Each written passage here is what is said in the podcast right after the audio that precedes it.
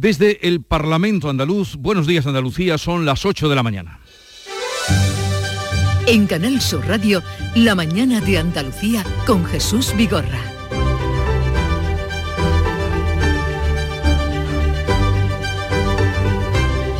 Hoy, 28 de febrero, Día de Andalucía, nuestra programación estará muy pendiente de los actos que van a ocupar la celebración de aquel referéndum de 1980, tal día como hoy, que supuso el acceso a la plena autonomía porque así lo refrendaron los andaluces. Estamos en el Parlamento de Andalucía, antiguo hospital de las Cinco Llagas, que como tal estuvo en funcionamiento hasta 1972. Luego fue recuperado y rehabilitado para acoger aquí el Parlamento andaluz, que como tal fue inaugurado un 28 de febrero, tal día como hoy, de 1992. Hace pues 30 años de vida parlamentaria, de debates, eh, de muchas horas de actividad en este histórico y hermoso lugar donde nos encontramos. 30 años de vida. Aquí tendrá lugar la izada de la bandera, la interpretación del himno y posterior sesión para los discursos institucionales de la presidenta del Parlamento y de los portavoces de los grupos. De todo eso les daremos cuenta. Luego los actos oficiales se trasladarán, como es costumbre, al Teatro de la Maestranza de Sevilla para la entrega de los títulos de hijos predilectos y medallas de Andalucía. Todo a punto para vivir en la mañana de Andalucía y en Canal Sur Radio un día grande de fiesta, el Día de Andalucía. La mañana de Andalucía. Social Energy. La revolución solar ha llegado a Andalucía para ofrecerte la información del tiempo.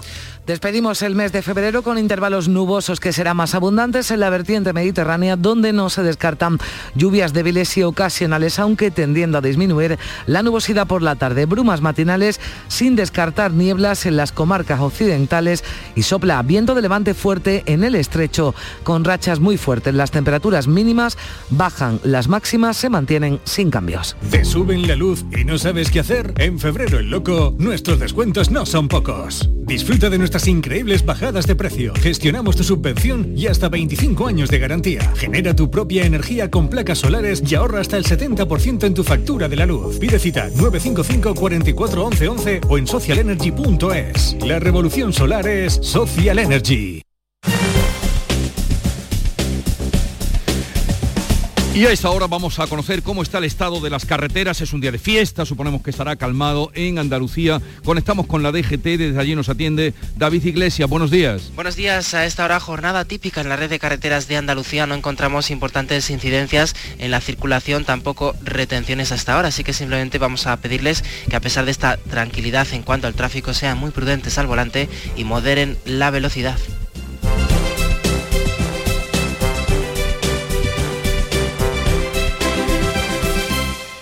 Oh. Hola, melenas. Me han dicho que vas a jugar a mi día de la once y sé que me vas a elegir a mí, el día que te pusiste pelo. Anda, que no te alucina notar cómo tu melena se mece al viento o la espumita del champú anticaspa. La fecha de tu boda o la de tu cumple no es tan mal, pero es que no tenías pelo. Tus fechas más especiales quieren hacerte ganar mi día de la once. Por solo un euro puedes ganar miles de premios. Elige bien, porque uno de cada cinco toca. A todos los que jugáis a la once, bien jugado. Juega responsablemente y solo si eres mayor de edad.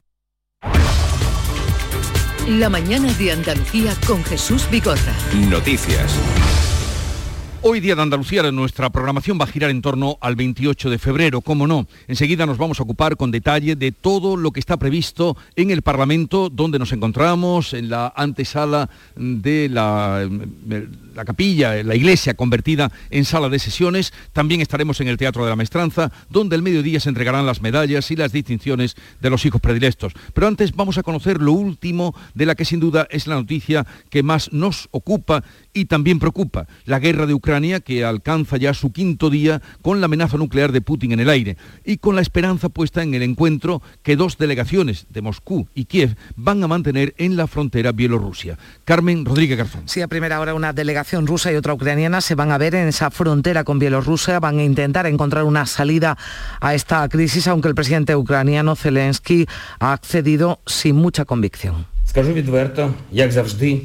Francamente no creo en el resultado de esta reunión, pero vamos a intentarlo. Así ningún ucraniano tendrá que decir que yo como presidente no intenté parar esta guerra cuando hubo la más mínima oportunidad. Y ya anoche se pronunciaba sobre estas conversaciones la presidenta de la Comisión Europea, Ursula von der Leyen, que no confía demasiado en Vladimir Putin. En general, hablar de paz siempre es mejor que hablar de guerra, pero la confianza en el presidente Putin está completamente rota y erosionada. Y no es para menos porque Putin ha sobrepasado este domingo una línea roja en sus amenazas a Occidente y ha amagado con pulsar el botón de las armas nucleares. He ordenado al ministro de Defensa y al jefe del Estado Mayor que pongan a las fuerzas disuasorias del ejército ruso en alerta especial. Para el jefe de la diplomacia europea, Josep Borrell, es una irresponsabilidad que retrata al presidente ruso. Es la respuesta de Putin al endurecimiento de las sanciones por parte de Europa, que ha cerrado ya su espacio aéreo a Rusia. La mayor aerolínea rusa Aeroflot ha suspendido todos sus vuelos a Europa desde hoy lunes. Pero no es esta la única decisión de calado que ha tomado la Unión Europea, que por primera vez en su historia va a facilitar armas a un país tercero para defenderse de una agresión. El alto representante para la política exterior de la Unión Europea, Josep Borrell, ya ha dado instrucciones a su equipo y al personal militar para crear un mecanismo que coordine esas peticiones del ejército ucraniano de armas. Josep Borrell asegura que con las decisiones que está adoptando la Unión Europea frente a la agresión de Rusia ha caído un tabú. Otro tabú ha caído, el tabú de que la Unión Europea no daba armas en una guerra. Sí, lo estamos haciendo, porque esta guerra requiere nuestra implicación en apoyo del ejército ucraniano. requires our engagement in order to support the Ukrainian army. En, concreto, la Unión Europea va a destinar 450 millones de euros a financiar el envío de armas letales y munición a Ucrania. Otro de los acuerdos que los 27 cerraban este domingo es excluir a determinados bancos rusos del sistema SWIFT de comunicaciones financieras y prohibir el acceso del Banco Central ruso a sus reservas depositadas en bancos europeos. Más de la mitad de estas reservas quedarán congeladas desde este lunes antes de que abran los mercados. Por último, se ha acordado la prohibición de emitir en la Unión Europea los medios estatales rusos Rusia Today y Sputnik, a los que el bloque hace responsables de difundir las mentiras de la guerra de Putin. Y además el avión fletado por el gobierno español desde Cracovia, en Polonia, ha llegado a primera hora a nuestro país. Finalmente el grupo está formado por 106 españoles entre civiles y personal diplomático, pero la embajadora de España en Ucrania, Silvia Cortés, permanece finalmente en el país. Lo recibía en el aeropuerto de Barajas el ministro de Exteriores Álvarez. No les vamos a abandonar. En cuanto que se reúnan las mínimas condiciones para poder enviar a un equipo y exfiltrarles en condiciones de seguridad, lo vamos a hacer. Y la embajadora y el cónsul se han quedado allí. Están movilizadas todas las embajadas de los países fronterizos. Pues eh, también eh, escuchábamos el testimonio de alguno de los españoles que llegaba en ese avión fletado por el gobierno. Lo más eh, impactante que nosotros estamos allí en el convoy y escuchamos las sirenas del bombardeo, de la alarma, y se escuchó, o sea, mientras estábamos en la furgoneta, la bomba de caer. O sea, imaginaros la sensación de que sí, que nos están atacando. Los convoyes han sido escoltados por los geos de la policía, la denominada Operación Prusia. Ahora un grupo de agentes va a permanecer en la frontera polaca para atender a otros españoles que necesiten ayuda para volver a España. Y se queda, como decimos, en ese contingente en Polonia la embajadora de España en Ucrania, donde quedan alrededor de un centenar de españoles. Según el gobierno, la mayoría son personas con doble nacionalidad o muy arraigadas que prefieren quedarse a defender Ucrania. Y en España, por primera vez se ha pronunciado públicamente sobre la guerra de Ucrania el rey Felipe VI, que ha calificado de inaceptable la agresión por parte del ejército ruso. Sí, lo ha dicho en la cena inaugural del Mobile Congress que se ha celebrado en el Museo Nacional de Arte de Cataluña. El monarca ha reclamado respetar el derecho internacional para restaurar la paz lo antes posible. Lo escuchamos.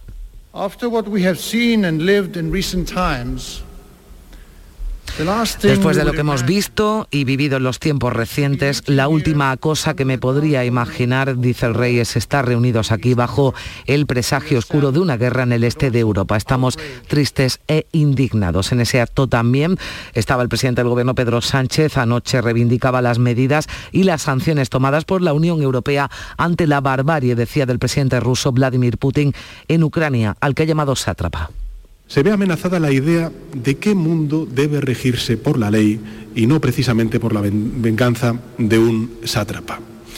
Y además hay que hacer esta reflexión, porque quien está amenazando ahora mismo la seguridad de Europa y el orden internacional es nada más y nada menos que un miembro permanente del Consejo de Seguridad de Naciones Unidas.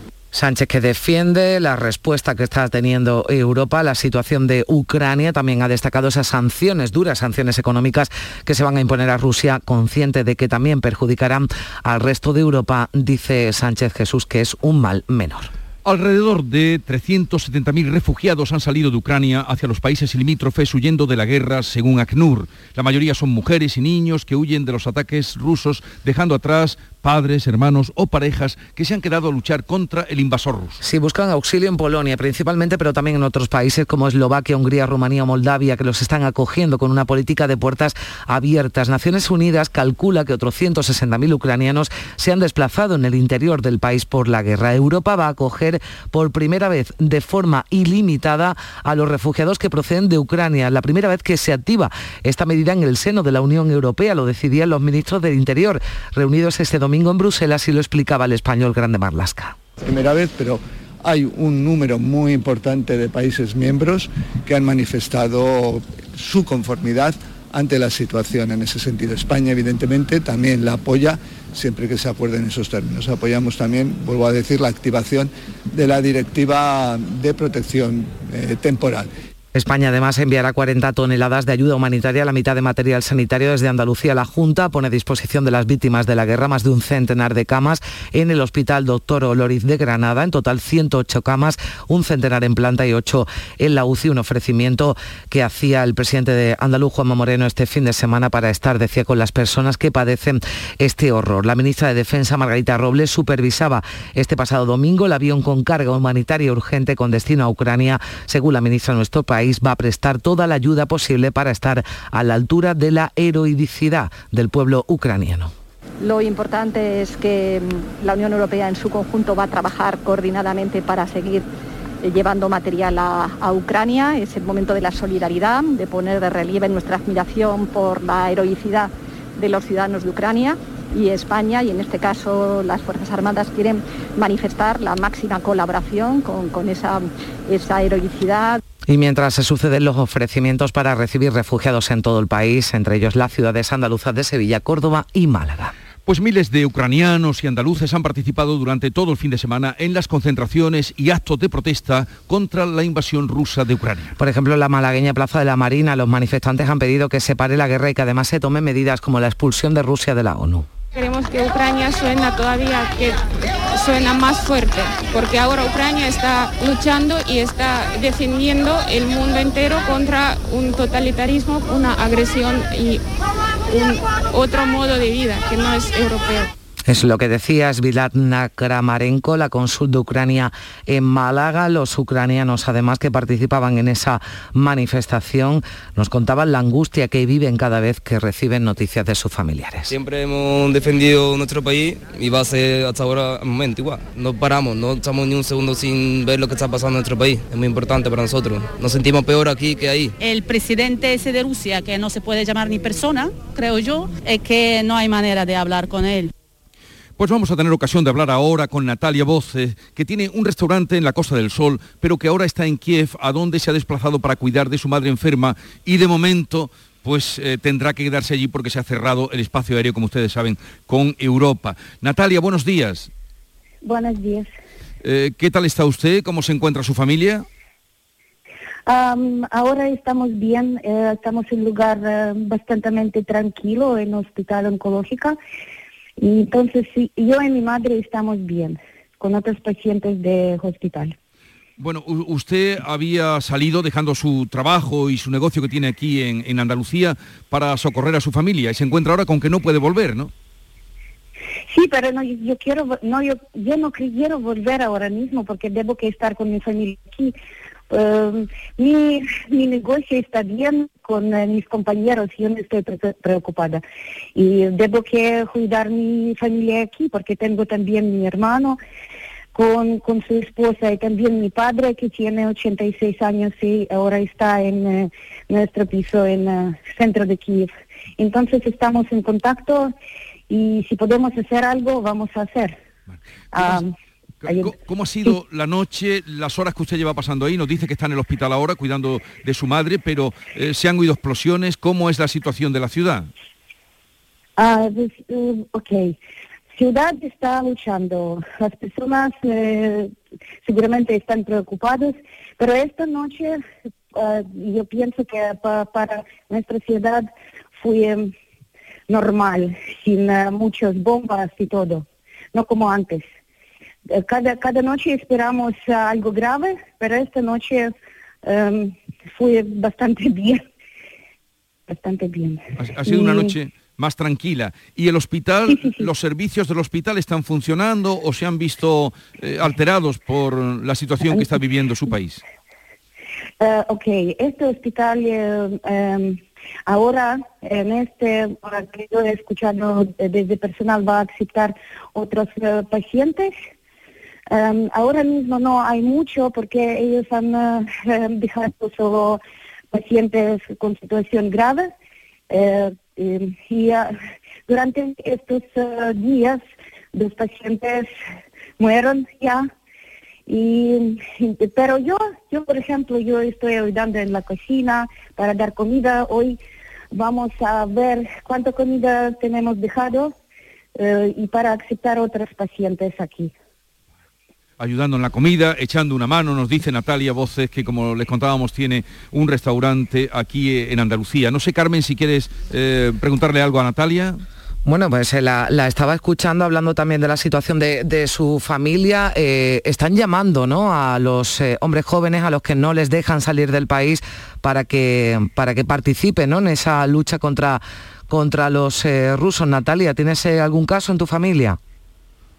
Ok, uh, sí, sí, claro, hay mis amigos y también padrinos que quieren eh, ir a Ucrania para luchar aquí con nuestro ejército eh, voluntariamente. Y que yo hago ahora mismo y que, eh, quiero decir que tengo una asociación también, asociación cultural sin ánimo de lucro.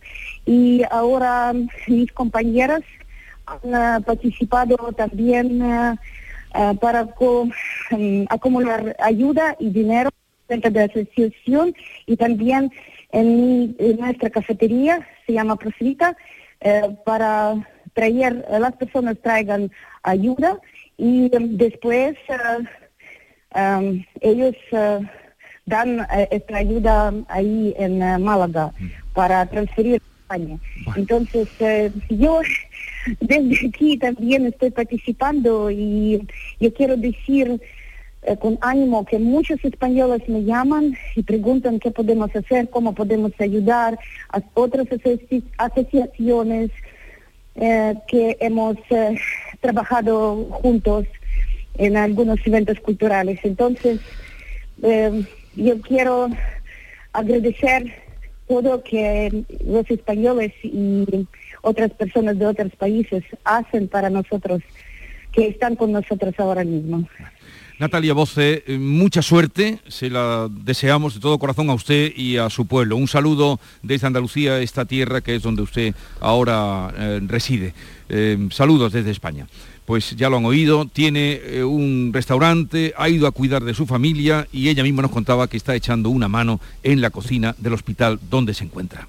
Es la realidad de Ucrania y de un país en guerra. El estallido de la guerra, por cierto, está acrecentando aún más las ya preocupantes subidas que hay de los carburantes. El barril de Bren está en torno a los 100 dólares, una cifra que se llegó a superar en la crisis de 2008 cuando alcanzó los 128, aunque entonces el precio de los combustibles no era tan alto como en la actualidad. Hablamos de récord histórico, por tanto, de escalada de precios que afecta directamente a nuestro bolsillo.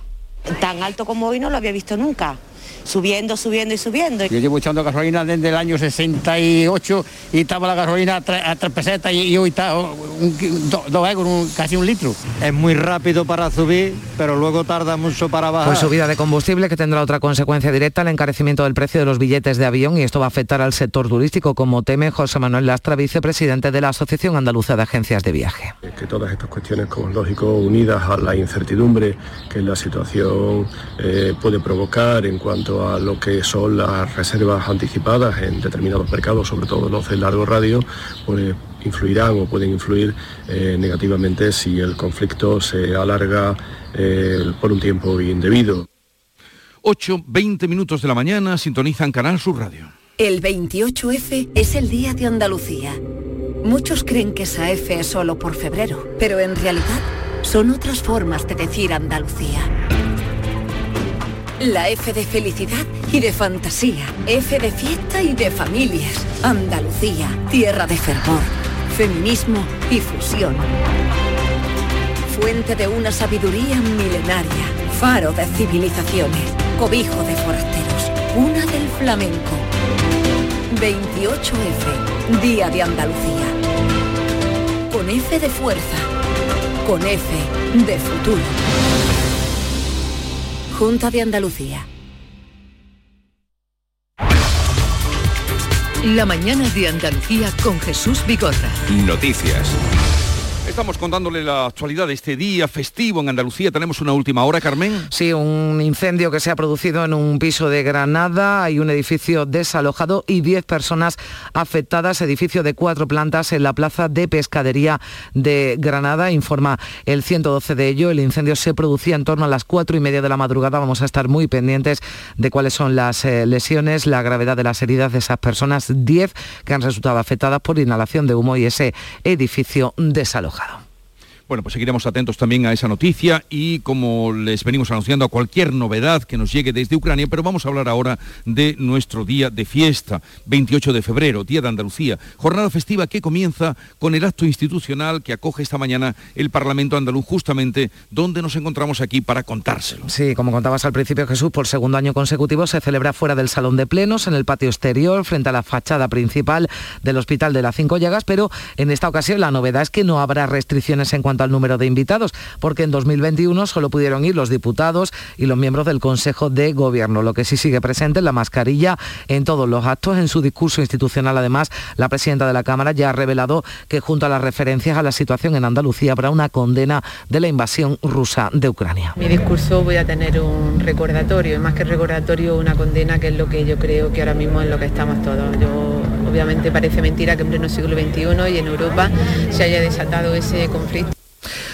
Entre las novedades previstas, la interpretación del himno de Andalucía que acompaña el izado de la bandera andaluza que va a ser este año cantado. Va a correr a cargo del cantador nubense Arcángel, el discurso de la presidenta que va a ser la antesala a la entrega de las medallas en el Teatro de la Maestranza. Precisamente ahí en el Teatro de la Maestranza, donde luego también eh, conectaremos en directo. Este año los hijos predilectos son dos grandes de la música, Alejandro Sanz y el compositor Manuel Alejandro. Al Manuel Alejandro, el compositor jerezano, autor de canciones como Yo soy aquel o como Yo te amo, ha compuesto para artistas como Rafael, como Julio Iglesias, como Rocío Jurado, a sus 90 años sigue trabajando y además anoche acudía a la recepción que el presidente de la Junta ofrecía a los premiados en el Palacio de San Telmo. Increíblemente feliz satisfecho, eh, emocionado, abrumado.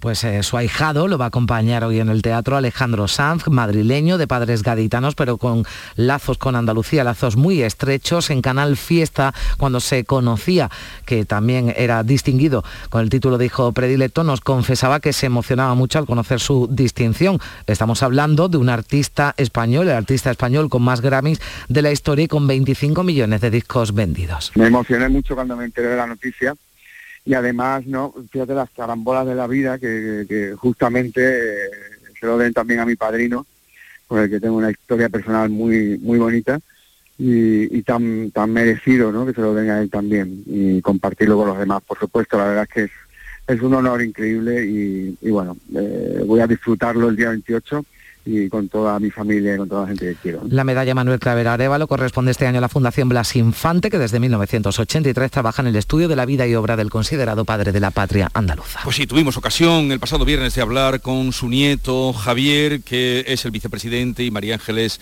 eh, su madre, la presidenta de esa Fundación Blas Infante, a la que felicitamos, que existe desde el año 1983, como apuntabas. Además, 20 personas y entidades van a recibir las medallas de oro de Andalucía. Vamos a repasarlas rápidamente. El diploma dramático Inocencio Arias, la triple encuesta, el torero Juan Antonio Ruiz Partaco están entre los premiados. También son medalla este 2022 el Real Club Tenis Recreativo de Huelva, la campeona de tiro olímpico Fátima Galvez y el deportista paralímpico José Manuel Ruiz Reyes. También medalla de Andalucía la solidaridad para Aproni y Andex, el grupo libarero Jaén Cup, al empresario Federico Beltrán de Famadesa o la empresaria Rocío Medina. Universidades también de Córdoba y Málaga, el doctor José Manuel Quesada, medallas a la investigación, la ciencia y la salud. También medallas para la Fundación Cruz Campo, para la diseñadora Pilar Vera y puso labor en la protección del medio ambiente. Se distingue este año a la Federación Andaluza de Caza y al investigador Miguel Delibes. Y la medalla de Andalucía, los valores humanos, recae en el Ejército del Aire.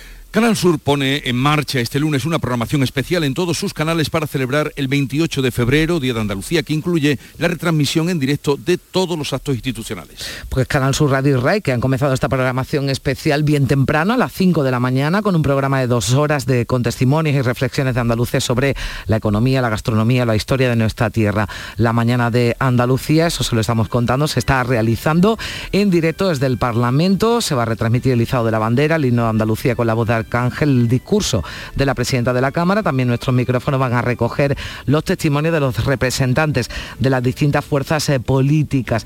Entrevista a las 9 a la presidenta del Parlamento, Marta Bosquet, también a las 9 y media al vicepresidente de la Junta y a partir de las 12 desde el Teatro de la Maestranza, Fran López de Paz va a retransmitir la entrega de los títulos de hijos predilectos y las medallas de Andalucía desde el Teatro de la Maestranza. Y déjame, Jesús, también vamos con otra noticia de última hora, otro suceso que en este caso ha ocurrido en Sevilla. Dábamos eh, un apunte hace unos eh, minutos, un accidente en el que estaban actuando también los eh, bomberos porque había varios ocupantes que se habían quedado atrapados. Accidente múltiple en la isla de la Cartuja. En el sitio del siniestro se encuentra Patricia Zarandieta. ¿Qué tal? Buenos días. ¿Qué tal? Saludos, muy buenos días. Pues la copiloto ha resultado herida y acaba de ser trasladada a un centro hospitalario. El resto de ocupantes del vehículo siniestrado han salido finalmente por su propio pie y la policía local les ha tomado declaración y ha realizado la prueba de alcoholemia al conductor. Según testigos presenciales de un vehículo que iba detrás, este turismo siniestrado ha impactado contra una farola y se ha subido literalmente encima de la rotonda que está aquí junto al Teatro Central y un establecimiento hotelero. Esto es lo que nos han contado los testigos. Nosotros veníamos en el coche de al lado y nada, pasó por, por al lado nuestra bastante rápido y la rotonda es que no, no la visto. la comió. Nosotros, nosotros íbamos por la por la Carril derecho. por el carril derecho y nos han adelantado por la derecha y lo único que hemos visto es que se ha comido la farola del tiro no primero Bueno, pues son los testimonios, eh, Jesús, que hemos recogido hace tan solo unos minutos muy cerquita de aquí de los estudios centrales de Canal Sur Radio, en la isla de la Cartuja, donde se producía ese siniestro. Bueno, pues aquí se va animando también la mañana, la llegada de personas que activan eh, la mm, fachada y que da paso al jardín donde van a tener lugar los actos de- en el Parlamento. Nosotros estamos en la antesala de la iglesia que sirve de salón de plenos eh, en este lugar, eh, justamente que además hoy cumple 30 años desde que se reinauguró, rehabilitado para el uso de la actividad parlamentaria. Bueno, vamos a hablar ahora de la pandemia porque mañana martes el Ministerio de Sanidad y las comunidades autónomas van a plantear en la Comisión de Salud Pública la eliminación de cuarentenas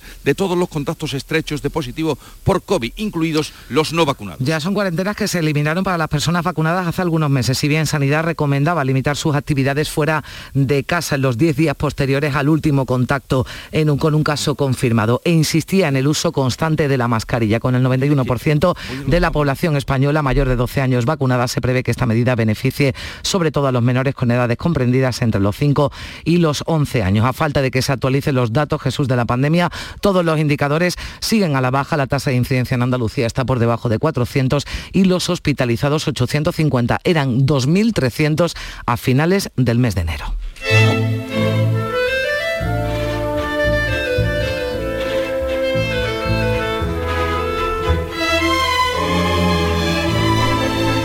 Y hoy esta casa, Canal Sur Radio, y me consta que, muchos seguidores de Canal Sur y también del Carnaval estamos mm, con una inmensa tristeza por la pérdida de un compañero muy querido, muy popular, Juan Manzorro, que fallecía este domingo, ya ven, ya ven, domingo de Carnaval. A los 58 años. Pues sí, Juan, que entre otras muchas cosas nos ha contado el carnaval de Cádiz como nadie se iba, como decías, un domingo de carnaval. El que la lleva la entiende es a la historia de los enterados y de los que no se enteran, de las marujas y del que vale vale, de los lacios, de los chitis, de los ambolontropos verdes, de los que cosen para la calle y de Pues los han sido muchas y siguen siendo muchas, eh, muchos los mensajes de, de condolencia, lamentando el fallecimiento de Juan Manzorro, el presidente de la Junta, el mundo cofrade, la sociedad gaditana, el carnaval, el Cádiz Club de Fútbol, los ayuntamientos de Vejer, su localidad natal y Cádiz han decretado luto oficial. Esto decía del el alcalde de Cádiz, José María González. no es para menos. Yo no me imagino pregón de presentación de pregoneros, por ejemplo, de, de Semana Santa sin Juan, presentación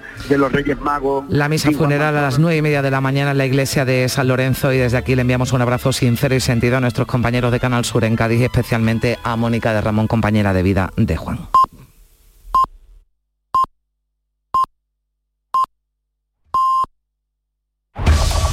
En la mañana de Andalucía de Canal Sur Radio, las noticias de Sevilla. Buenos días, cielos con nubes. A esta hora hay una intensa niebla, temperaturas mínimas más bajas y máximas sin cambios para este día de Andalucía en Sevilla. Vamos a llegar a los 20 grados en Écija y Lebrija, 21 en Sevilla, ahora 9 grados. Accidente aparatoso en la isla de la Cartuja. Hasta allí nos marchamos en directo. Patricia Zarandieta, buenos días. ¿Qué tal? Saludos, muy buenos días. Pues en este accidente ha resultado herida la copiloto del vehículo siniestrada, acaba de ser trasladado a un centro hospitalario. El resto de ocupantes de este vehículo han salido por su propio pie y la policía local les ha tomado declaración y ha realizado la prueba de alcoholemia al conductor. Al parecer, y según testigos de un vehículo que iba detrás de ese turismo siniestrado, ha impactado contra una farola y se ha subido literalmente encima de la rotonda que está junto al Teatro Central y un establecimiento hotelero aquí en la isla de la Cartuja. Esto es lo que nos han contado algunos de los testigos. Nosotros veníamos en el coche de al lado y nada, pasó por, por al lado nuestra bastante rápido y la rotonda es que no, No la visto, la yo no- nosotros íbamos por la por la Carril derecho. por el carril derecho y nos han adelantado por la derecha y lo único que hemos visto es que se ha comido la farola del tiro no primero se ha comido la rotonda y después se ha comido la, la farola Hizo ahí una chiquilla más crítica y ya está. Ha sido muy rápido todo, que ha sido muy rápido todo. Gracias, Patricia. Ha ocurrido en la isla de la Cartuja, en la rotonda que está delante de ese hotel Barceló eh, Renacimiento. 8 y 31. Si buscas un vehículo de ocasión, ven a la red de concesionarios oficiales de Grupo Sirsa y elige el tuyo. Renault, Dacia, Mazda, Volvo y Suzuki son nuestras marcas en Sevilla. Además, este mes por la compra de un vehículo de ocasión te regalamos el seguro. Grupo Sirsa, nos movemos contigo. La cuaresma de El Llamador. 28 de febrero, 10 de la noche. Comienza la cita diaria con El Llamador. Este año también en Spotify. Todo está a punto para los actos institucionales que se celebran hoy en Sevilla con motivo del Día de Andalucía. Se ha diseñado un dispositivo de seguridad que cuenta con un importante número de agentes. A las diez y media se va a proceder en el Parlamento alizado de la bandera blanquiverde junto a la interpretación del himno y a continuación se constituirá el Pleno de la Cámara. Luego a las doce y media ya en el Teatro de la Maestranza se van a entregar las distinciones de hijos predilectos y medallas de Andalucía de 2022. Este año con una importante presencia de sevillanos, entre ellos pues la presidenta María Teresa Guardiola de Andex. Estoy muy contenta, no sé cómo decirte, porque es que me, me emociono, ¿sabes? No he hecho lágrimas, pero me emociono, porque mi corazón ahora mismo está diciendo tan, tan, tan, tan. La medalla de las artes para dos sevillanos, la actriz Belén Cuesta y el torero Espartaco, que está agradecido. Es un sueño, ¿no? Yo creo que de las cosas más importantes que te pueden ocurrir en la vida es pues la medalla de, la, de, de Andalucía, ¿no? Y para eso para mí es lo más emocionante, que es lo que estoy sintiendo ahora mismo. Es que no sé qué decirte porque estoy hasta nervioso, ¿no? Porque creo que ha sido para mí esto es un sueño hecho realidad. ¿no? Y vamos también con la crónica del deporte de ese derby sevillano celebrado ayer. Hola, ¿qué tal? El Sevilla Fútbol Club se imponía por 2 a 1 al Real Betis Balompié en el derby sevillano de Primera División. Un gol de Rakitic en de penalti y otro de Munir sirvieron para dejar los tres puntos en Nervión, pese al golazo de falta directa obra de Canales a minuto y medio para el final. El equipo de Julen Lopetegui, con esta victoria, afianza la segunda posición en la clasificación a seis puntos del líder, el Real Madrid, y a ocho del Real Betis, que es tercero. El Sevilla basó su triunfo en la intensidad que puso durante el primer tiempo. En el segundo estuvo mejor el Betis, pero no le fue suficiente para darle la vuelta al resultado adverso del primer acto. Les contamos también que los trabajadores del Museo de Bellas Artes, el de Artes y Costumbres, la Necrópolis de Carmona y el Conjunto Arqueológico de Itálica están convocados por los sindicatos este lunes 28 de febrero a una jornada de huelga. Habrá además concentraciones para protestar por la falta de personal y los problemas de mantenimiento. Lo señalaba así María Jesús Ramírez de Comisiones Obreras. Más sangrante es que la cultura, que es fuente de riqueza en nuestra comunidad, tiene una falta de personal propio intolerable, al no cubrirse jubilaciones, bajas de larga duración ni vacaciones. La solución que da la Administración es imponer turnos de menos horas para que el personal tenga que venir más días al año y poder así abrir los centros, impidiendo la conciliación de la vida laboral y familiar. Tenemos niebla en Sevilla a esta hora, 9 grados, vamos a llegar a los 21.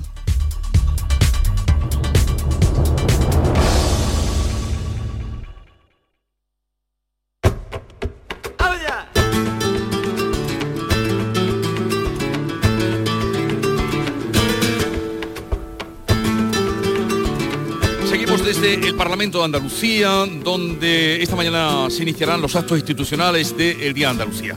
Estamos en la antesala, en la portada de la antigua iglesia del hospital, hoy convertida en el salón de plenos que muchos de ustedes habrán visitado porque además ha estado muy concurrida eh, la visita durante estos días de puertas abiertas. Enseguida entramos en tertulia, conversación de actualidad con Patricia Godino, con Paco Morón y con Javier Caraballo. Es 28 de febrero, Día de Andalucía. Canal Sur Radio y Radio Andalucía Información en el aniversario del referéndum por la autonomía de Andalucía. Buenos días. En el sorteo del sueldazo del fin de semana celebrado ayer, el número premiado con 5.000 euros al mes durante 20 años y 300.000 euros al contado ha sido 61.108 61108 serie 2. Asimismo, otros cuatro números y series han obtenido cada uno de ellos un sueldazo de 2.000 euros al mes durante 10 años. Puedes consultarlos en juegos11.es. Hoy, como cada día, hay un vendedor muy cerca de ti repartiendo ilusión. Disfruta del día. Y recuerda, con los sorteos de la 11, la ilusión se cumple. La actualidad y las novedades en salud siguen estando en Canal Sur Radio, en Por Tu Salud. Las noticias sobre investigación médica, prevención, terapias, las personalidades destacadas de la medicina en Andalucía. Por Tu Salud, desde las 6 de la tarde con Enrique Jesús Moreno. Quédate en Canal Sur Radio, la radio de Andalucía.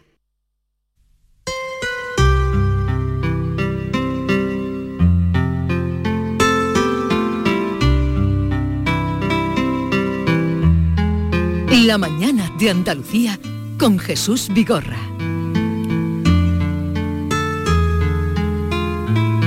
Y con Patricia Godino. Buenos días, Patricia. Muy buenos días, Jesús. ¿Qué tal? Feliz día de Andalucía. Igualmente para ti y para Paco Morón. Buenos días, Paco. ¿Qué tal? Buenos días. Feliz día de Andalucía para todos. Eh, a pesar del fresquito que tenemos aquí, aunque Javier Caraballo, eh, de camino al set improvisado que tenemos aquí en el Parlamento, se ha pasado por la famosa churrería que hay ahí y nos ha traído unos calentitos. Buenos días, Javier Caraballo. Muy buenos días, que ha sido la primera discusión de, de la mañana, porque eh, tú lo llamas churro, Patricia lo llama churro, en Sevilla son calentitos, pero hay mucha gente que le dice churro, ¿eh?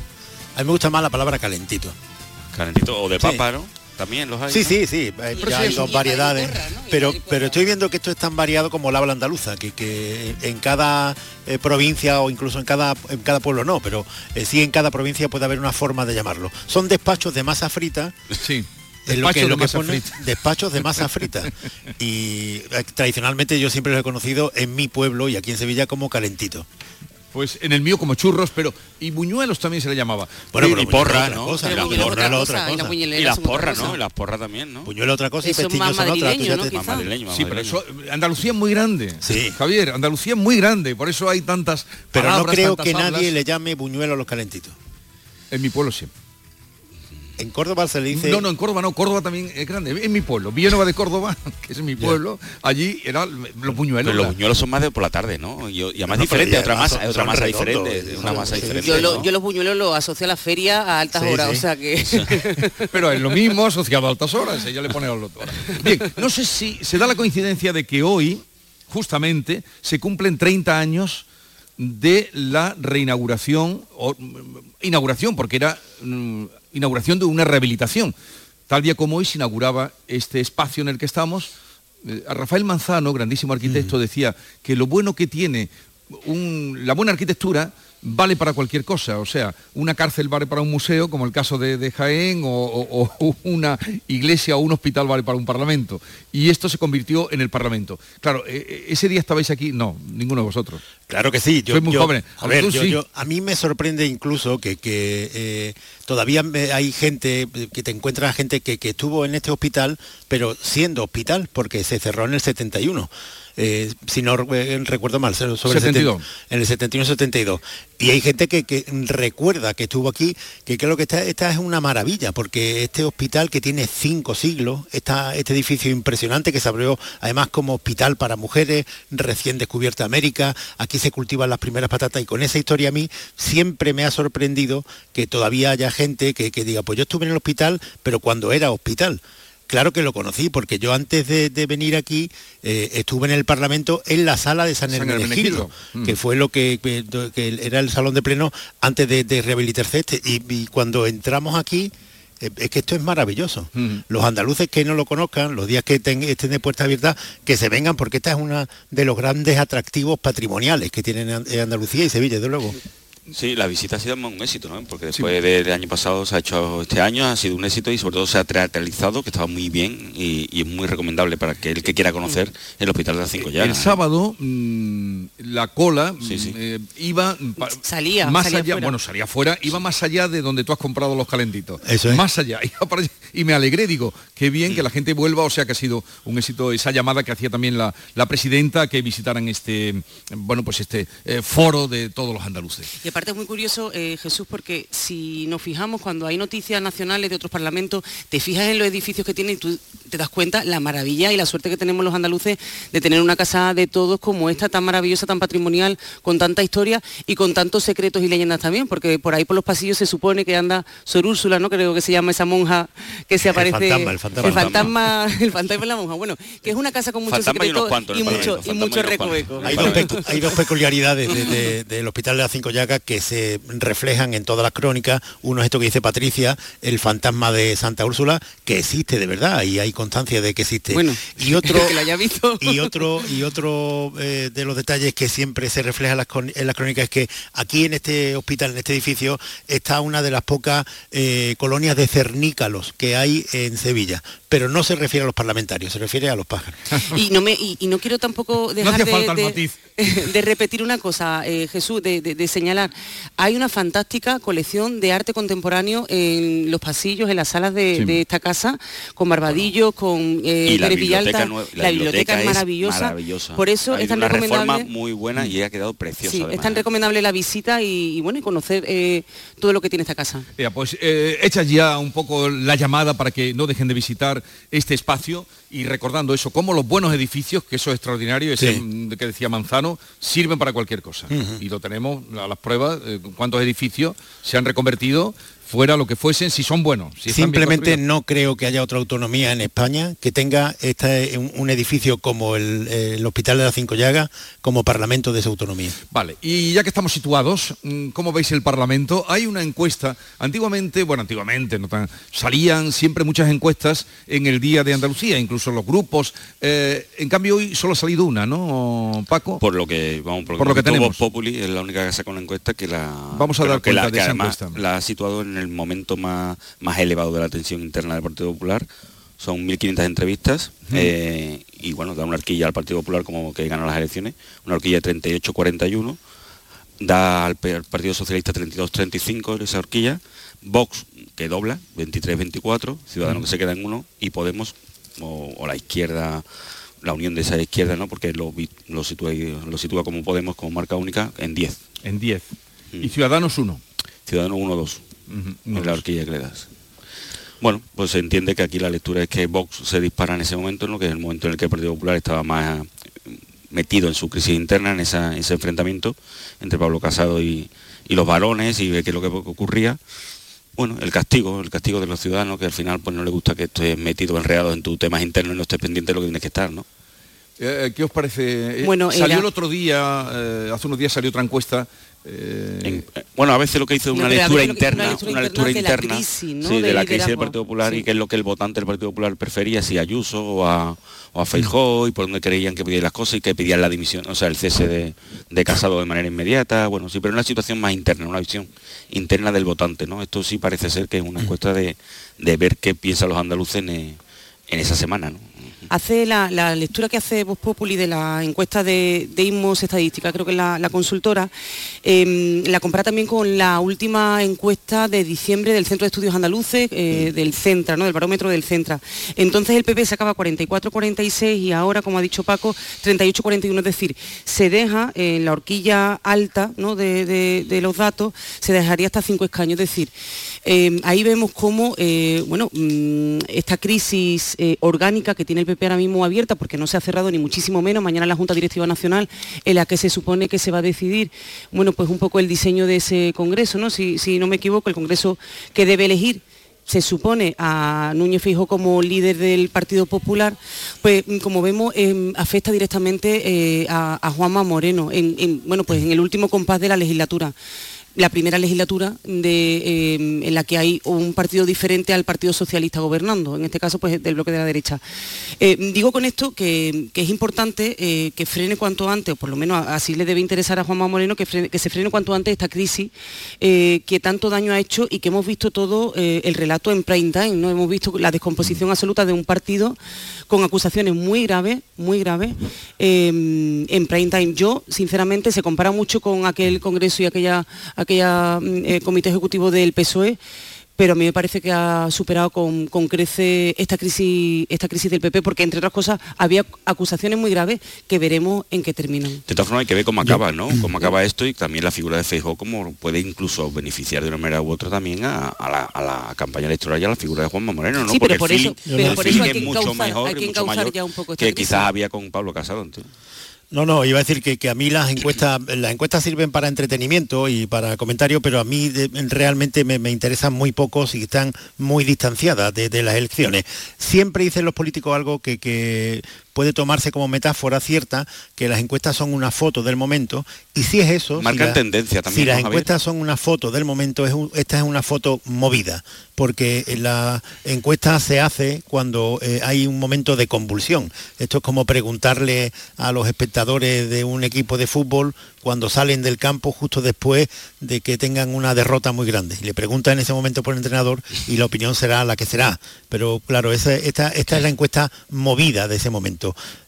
Para lo que el, efecto que vaya a tener la, la crisis del Partido Popular en las elecciones andaluzas, lo único que se puede decir ya que va a afectar es en las elecciones.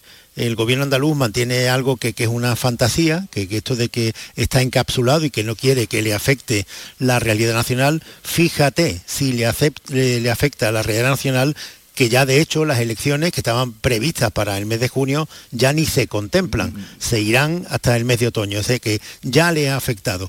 ¿Esto le, le puede resultar al Partido Popular negativo? Pues eso sí que no se puede saber, porque como dice Morón, efectivamente, si el PP con, con, con Feijóo eh, consolida sus expectativas electorales en toda España, esa corriente le beneficiará.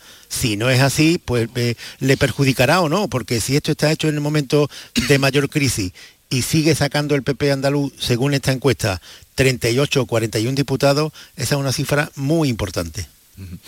Se va a salir al final con la suya cuando un día Bendodo soltó aquello de ¿queréis una fecha? El 22 de noviembre.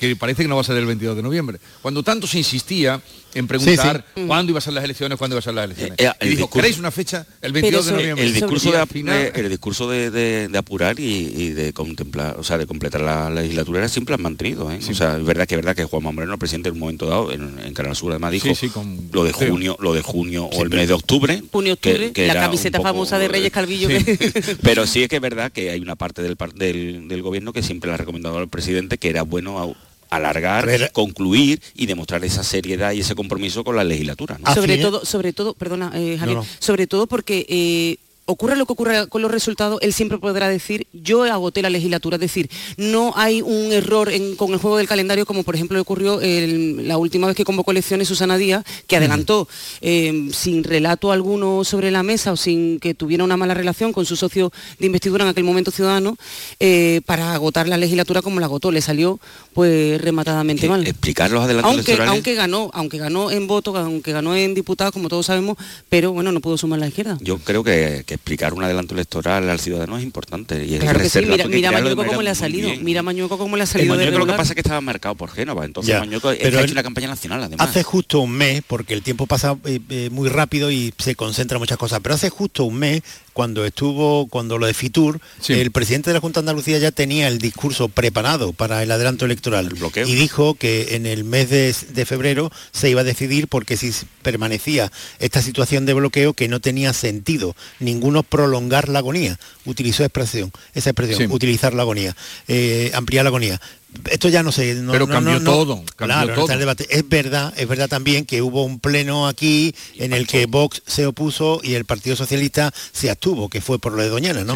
Pero bueno, que en, la- en las cuestiones... bloqueo legislativo no hay, bloqueo en la- parlamentario claro, no hay en en la-. De hecho, Pero la, se ley- puede la justificar. economía, Sí, la economía circular la sacó adelante, la ha sacado adelante, bueno, la metió en comisión para sacarla adelante. Se podría Aquí- justificar, pero eso ya no está en el debate. Aquí lo importante, la, la ley verdaderamente importante, a mi juicio, que no ha salido es la ley de presupuesto y a partir de ahí es cuando empiezan o empezamos todos los cronistas a, a tantear la posibilidad de que haya un adelanto electoral y también existe ese, en fin, ese sentimiento en el gobierno. Esa es la verdadera ley a partir de la cual mm, no sale y por lo tanto nos planteamos que va a haber un adelanto. Todo lo demás, pues Pero de una forma llegó- u otra ha seguido saliendo hasta que llegó la crisis del PP y ya... Y si me permites una habló. cosa más de, de la encuesta que, que mencionabas antes de Vox Populi, que a mí me llama muchísimo la atención, que eh, Vox arrasa sobre todo entre los andaluces más jóvenes, entre los andaluces de 18 a 25 años, porque es verdad esto que se viene repitiendo, que Vox eh, llega muy bien a un electorado que los padres son del Partido Popular y los niños son de Vox.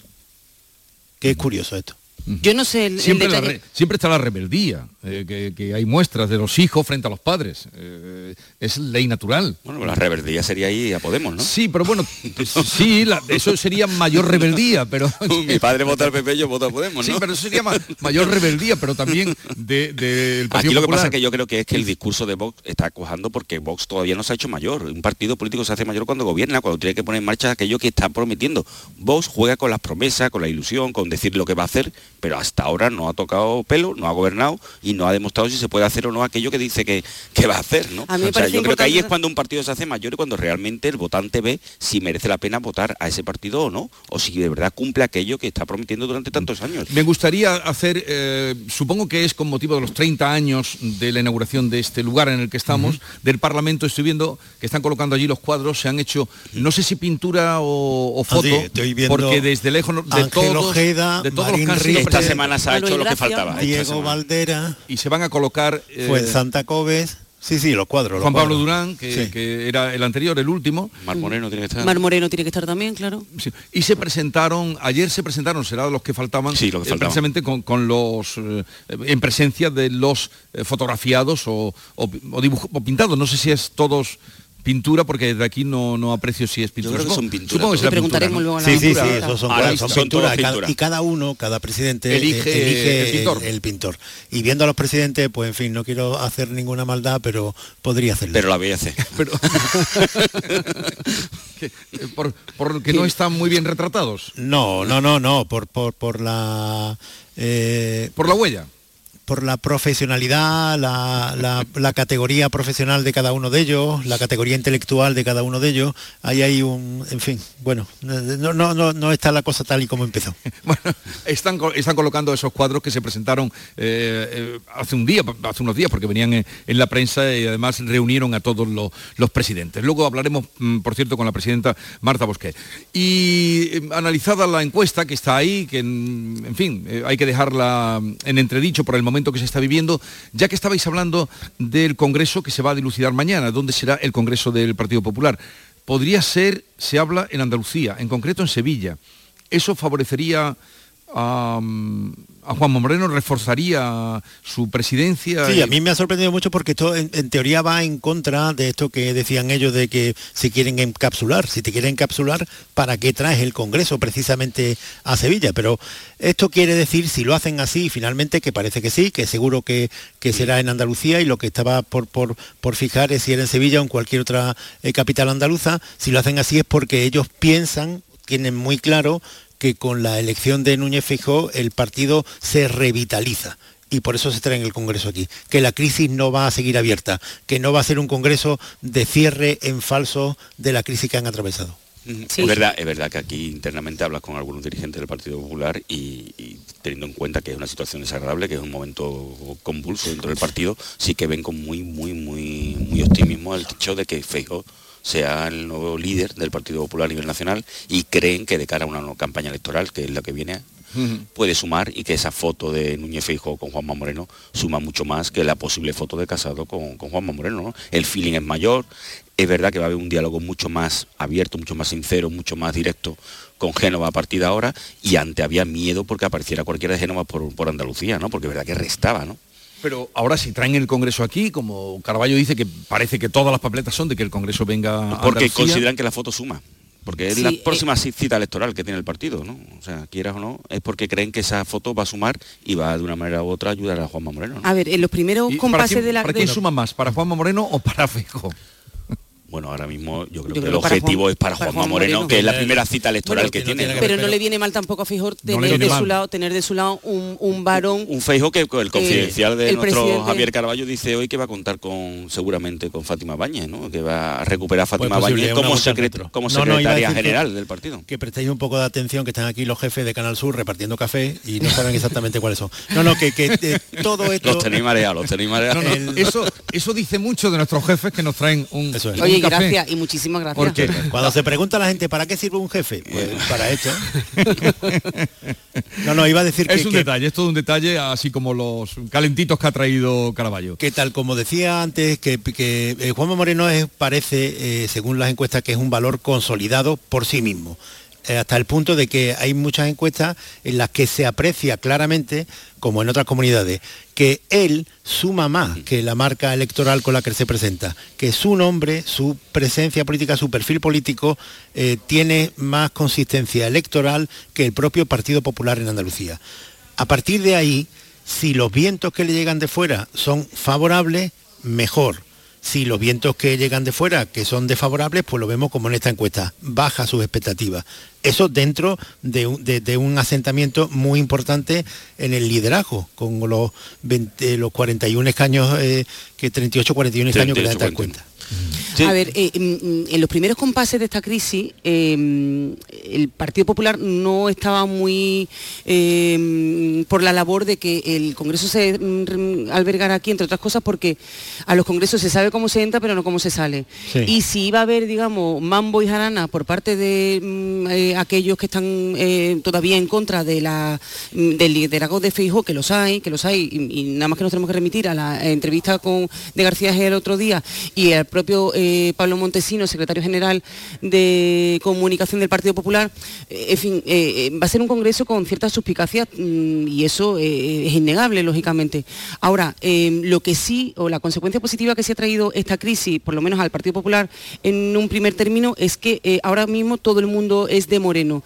Hasta hace nada había cierta división entre los presidentes provinciales, unos eran de Casado, otros eran de Moreno, lo sabemos bien aquí, por ejemplo, con el PP de Sevilla, con la señora Virginia Pérez, que tuvo Almería. eh, o el PP de Almería, que tuvo una batalla muy cruenta, ella era, digamos, del acuerdo de casado y, y no de Moreno. Es decir, ahora mismo, una vez que esta crisis se ha eh, desvelado, todo el mundo está detrás de Moreno y a, a la de una. Al respecto de mm, la noticia que saca el Confidencial sobre la secretaria general Fátima posible secretaria general eh, eh, Fátima Báñez por parte de mm, eh, bueno pues de- de- yo creo que esa candidatura quien la impulsa más sin duda alguna es Moreno o sea primero es andaluza fue ministra fue sorayista recordemos que Moreno apoyó en aquel en aquel Sí. congreso del 18 apoyó a Soraya no apoyó a Casado y Fátima Báñez estaba alineada absolutamente en, en la tesis en la cuerda de Soraya o sea es eh, de algún bueno Y es un guiño al centro, ¿no? es un O guiño sea, al centro también, absolutamente ¿no? y a la Esa empresa relación con y a la empresa y a la empresa Luego, Eh, por lo que estáis contando, este congreso mm, se va a saber cómo se entra y se va a saber cómo se sale. parece, parece que sí ya se está Hombre, ya se claro, está aclarando ya se está aclarando De hecho, ¿Sabes a Pablo Casado ha se firmado sabe? que no se presenta ni que va a impulsar No, vamos a ver, la, la convulsión del Partido Popular ha tenido algo bueno y algo malo, que, que lo decía antes Patricia, no existe otra crisis política en España tan virulenta y tan concentrada en el tiempo como esta. Lo que ha ocurrido en el Partido Popular ha ocurrido en todos los partidos y seguirá ocurriendo, que es una lucha de poder. Lo que no ha pasado nunca es que esto ocurra en tres días. Que Pablo Casado un martes sea presidente, un miércoles se reafirme como presidente y el jueves caiga a plomo. Pero a plomo. y todo lo y todo sigue levantando transmitido, y todo transmitido Claro, eh, claro, con ropa eh, tendida. Entonces, que, que- que un presidente nacional de un partido de gobierno como el PP caiga en tres días, en tres días, sin que haya ninguna eh, circunstancia muy relevante, más que una polémica interna, esto no tenía precedente. Pero justamente por esa aceleración, pues también se va a apretar el final de la crisis. Y se va a, se va a solucionar en, poco tiempo. Llegamos a las 9 de la mañana, seguimos con Patricia Godino, Paco Morón y Javier Caraballo aquí hoy en nuestros estudios en el Parlamento de Andalucía.